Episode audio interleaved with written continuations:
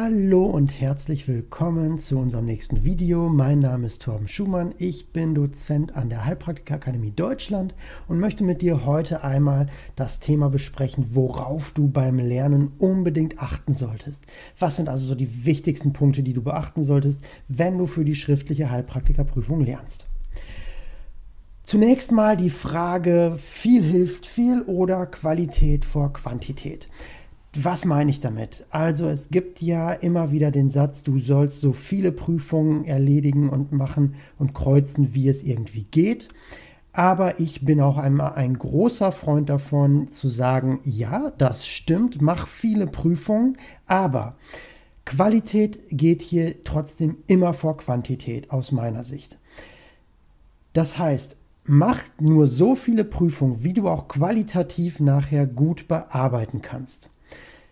Qualitativ bearbeiten heißt, du solltest jede Frage, die du falsch beantwortest, nachher noch einmal durcharbeiten, noch einmal durchgehen und noch genau dann schauen, wo liegen deine Schwachstellen, wo muss ich noch was tun. Aber das heißt natürlich auch, überanstreng dich auch nicht und mach nur so viele Prüfungen, wie du auch wirklich nacharbeiten kannst.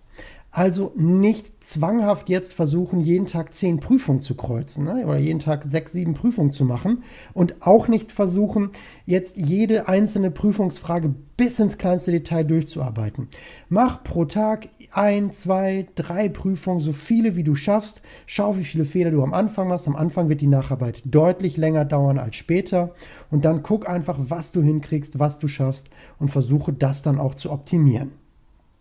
Also hier sowohl viele Prüfungen machen, aber wirklich auch auf die Qualität achten. Mein zweiter Tipp für dich.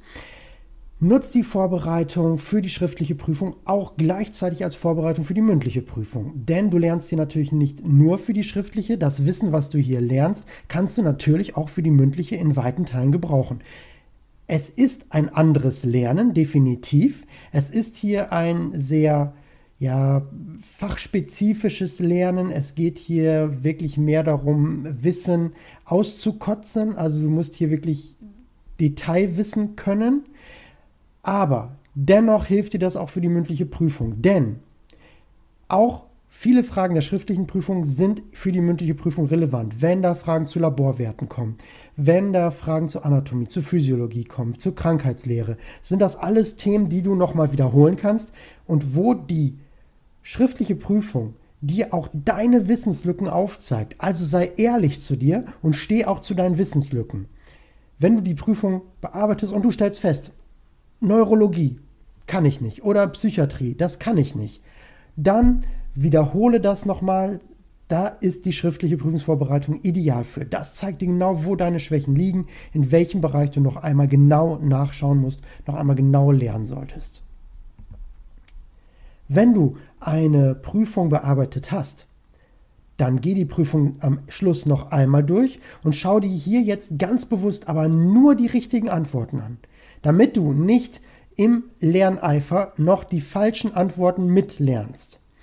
Das ist einfach ein, ein Trick, den du hier anwenden kannst, dass du auch wirklich nur die richtigen Antworten behältst und nur die richtigen Antworten lernst. Denn das passiert schnell. Du gehst, bearbeitest, sagen wir, zwei oder drei Prüfungen, das sind 120 oder 180 Fragen.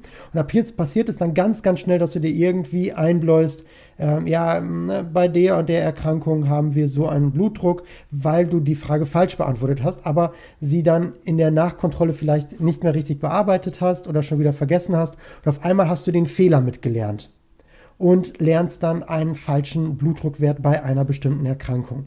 Was dann natürlich nicht ideal ist und deshalb empfehle ich dir hier, schau am Ende noch einmal nur die richtigen Antworten an. Also jede Frage nochmal durchlesen mit der dazugehörigen richtigen Antwort, damit sich das besser einprägt. Dann, ich habe es schon oft gesagt, aber ich kann es nicht oft genug sagen. Kreuze immer mit der Uhr. Wenn du deine erste Prüfung komplett durchkreuzt, hast du immer die Uhr dabei. Und die Uhr ist am Anfang nicht so schlimm. Am Anfang beachtest du sie gar nicht. Du hast sie nur da liegen, schaust, ich fange um 14 Uhr an und bin um 17.30 Uhr fertig mit meiner ersten Prüfung. Bist du natürlich weit übers Ziel hinausgeschossen, weit über den 120 Minuten, die du eigentlich Zeit hast, aber ist überhaupt nicht dramatisch. Das macht nichts, denn am Anfang geht es einfach nur mal darum zu gucken, wie viel Zeit brauche ich und dann geht es darum, erstmal so ein bisschen so ein Gefühl zu bekommen, wie funktioniert die schriftliche Prüfung überhaupt, wie läuft das Kreuzen, wie schnell bin ich so allgemein. Ziel sollte es sein, diesen Wert, den, deren Anfangswert, immer weiter zu senken, sodass du nachher auf die, auf die 120 Minuten kommst, beziehungsweise auf einen Idealwert von ungefähr 100 Minuten für die Prüfung. Dass du am Ende eben immer noch Zeit hast, um selbst für dich nochmal eine Lösungskizze anzufertigen oder falls irgendwas dazwischen kommt, dass du nochmal komplexere Fragen genauer anschauen kannst. Also 100 Minuten sollte so ungefähr dein Richtwert sein, den du für die Prüfung anpeilst. Versuch dich also wirklich stetig zu bessern und versuche jedes Mal eine Minute, zwei Minuten schneller zu sein. Dann lass dich auch nicht verunsichern. Gerade am Anfang passiert das ganz schnell. Du hast, wirst vielleicht am Anfang unglaublich viele Fehler machen. Da hast du vielleicht 30 Fehler, 20 Fehler, 30 Fehler, 40 Fehler. Das kann mal passieren. Das werden immer mal wieder Prüfungen sein, wo du durchratterst. Das ist am Anfang überhaupt nicht schlimm.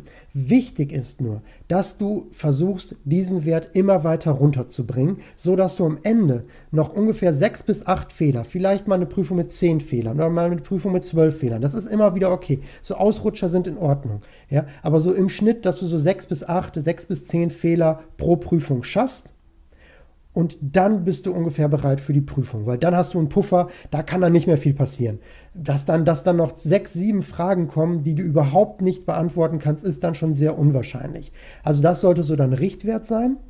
Am Anfang ist es aber vollkommen egal, wie viele Fehler du machst. Lass dich davon überhaupt nicht verunsichern. Und auch später. Das werden immer mal wieder Prüfungen dabei sein, wo du durchratterst. Vielleicht auch zwei, drei Tage vor der Prüfung. Das ist überhaupt nicht schlimm. Ist mir selbst auch passiert. Ich hatte auch dann eine Prüfung kurz vor der Prüfung, wo ich dann nochmal 18 Fehler gemacht habe.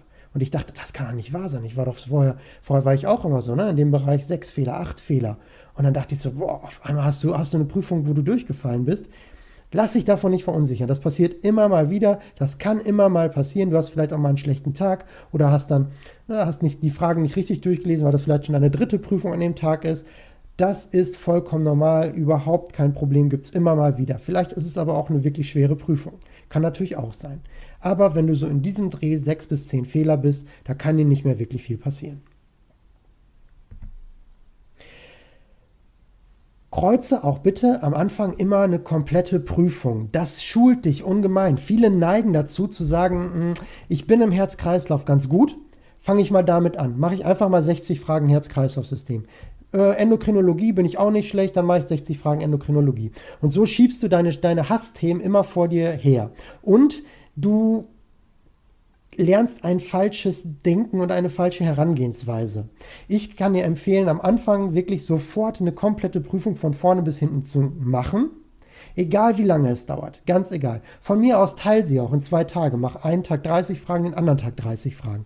Stopp die Zeit und guck, wie viel du insgesamt gebraucht hast. Ist auch am Anfang okay. Aber nutz wirklich diese Übung und kreuze komplette Prüfung, weil du dein Denken dadurch flexibel machst und flexibel hältst. Und diese Flexibilität, die brauchst du auch für die mündliche Prüfung und die brauchst du auch in der schriftlichen Prüfung und die brauchst du auch in der Praxis. In eine Praxis kommen auch nicht immer nur Endokrinologiefälle oder nicht immer nur ähm, Bewegungsapparatfälle. Klar, du kannst dich später spezialisieren, aber diese Denkflexibilität brauchst du. Und die ist für die Prüfung auch vor allem sehr, sehr wichtig. Da kommen dann wirklich immer verschiedene Fragen und die solltest du dann auch ruhig der Reihe nach beantworten und verschiedene Fragen zu verschiedenen Themen und das schult dein Denken ungemein. Später, wenn du dann schon einige Prüfungen gekreuzt hast, dann siehst du deine Schwachstellen und dann stellst du vielleicht fest, hm, Psychiatrie ist nicht mein Thema. Jetzt nehme ich mir nochmal eine Prüfung nach Themen sortiert vor. Jetzt nehme ich mir einfach nochmal 60 Fragen nur Psychiatrie, 60 Fragen nur Infektionskrankheiten. Dann kannst du hier nochmal Themen bearbeiten und da nochmal genauer schauen. Aber ich würde das erst relativ spät am Lernen machen, weil wenn du Originalprüfungsfragen kreuzt, dann sind die Prüfungsfragen für dich auch erledigt. Das heißt, wenn du jetzt anfängst, nach Themen zu lernen, du hast vielleicht ein oder zwei Prüfungen gekreuzt und lernst jetzt alle Fragen Herz-Kreislauf-System. Ich sage jetzt mal 200 Fragen Herz-Kreislauf-System. Dann hast du diese Fragen schon mal gelesen. Und dann verfälscht das dein Bild für die weiteren Prüfungen, die du bearbeitest. Also hier nicht nur nach Themen lernen und nicht sehr früh nach Themen lernen, sondern lass dir wirklich Zeit damit. Dann finde Erklärungen für alle unklaren Antworten. Was meine ich damit? Wenn du eine Frage hast, die du nicht verstehst, wo du die Antwortmöglichkeit nicht verstehst, wo du vielleicht einen Fehler gemacht hast oder vielleicht durch Ausschlusskriterien auch richtig geraten hast oder das richtig ausschließen konntest, aber du hast das überhaupt nicht verstanden, trotzdem nacharbeiten. Das hilft dir. Das hilft dir für deine mündliche Prüfung auch und für das bessere Verständnis im Allgemeinen. Also wirklich versuchen, alles zu verstehen. Stell Fragen. Ja, nutz das, schau in Foren nach, schau in die Facebook-Gruppe, ob da das, dass du das hier nochmal reinschreibst, ob dir das jemand erklären kann. Und dann mach eine Mindmap daraus, mach eine Karteikarte dazu oder was auch immer, wie du lernst, wie du am besten lernst. Dein, dein Lernschema nutzt du dann. Und das hilft dir wirklich ungemein. Also alle Fragen versuchen zu verstehen, alle Antwortmöglichkeiten zu verstehen. Warum ist das jetzt Quatsch und warum schreiben Sie das jetzt und warum ist das hier die richtige Antwort? Das hilft. Also das meine ich mit Qualität. Qualität geht hier immer vor Quantität. Du bist nicht der Beste, wenn du 200 Prüfungen gekreuzt hast. Also das geht hier nicht darum, so viele wie möglich zu machen, sondern es reichen vielleicht auch nur 30 Prüfungen, die aber wirklich genau ins Detail nochmal aufgearbeitet wurden. Halte ich für deutlich sinnvoller. Dann such dir Gleichgesinnte. Das hilft jetzt dir nochmal, dich zu motivieren. Such Leute, die auch mit dir in die Prüfung gehen. Nutz, vielleicht hast du schon eine Lerngruppe. Ansonsten bilde eine. Mach eine schriftliche Prüfungslerngruppe. Für die Leute, die jetzt mit dir in die Prüfung gehen oder die vielleicht ein halbes Jahr später in die Prüfung gehen oder ein Jahr später, die sich vielleicht auch schon darauf vorbereiten wollen. Mach das mit Freunden. Lass dich von Freunden abfragen. Setz dich mit deinem, mit deinem äh, Partner hin, setz dich mit deiner Familie hin und lass die einfach mal äh, die Prüfung, Prüfungsfragen vorlesen und du beantwortest sie jetzt aus dem Kopf. Das ist viel, viel schwerer. Das ist viel schwerer, als wenn du die Frage schriftlich vor dir hast. Und schult auch nochmal ganz anders. Ja, und die haben auch Spaß daran. Die können auch kreuzen und können dann nachher korrigieren und sagen, ja, hier hast du aber einen Fehler gemacht.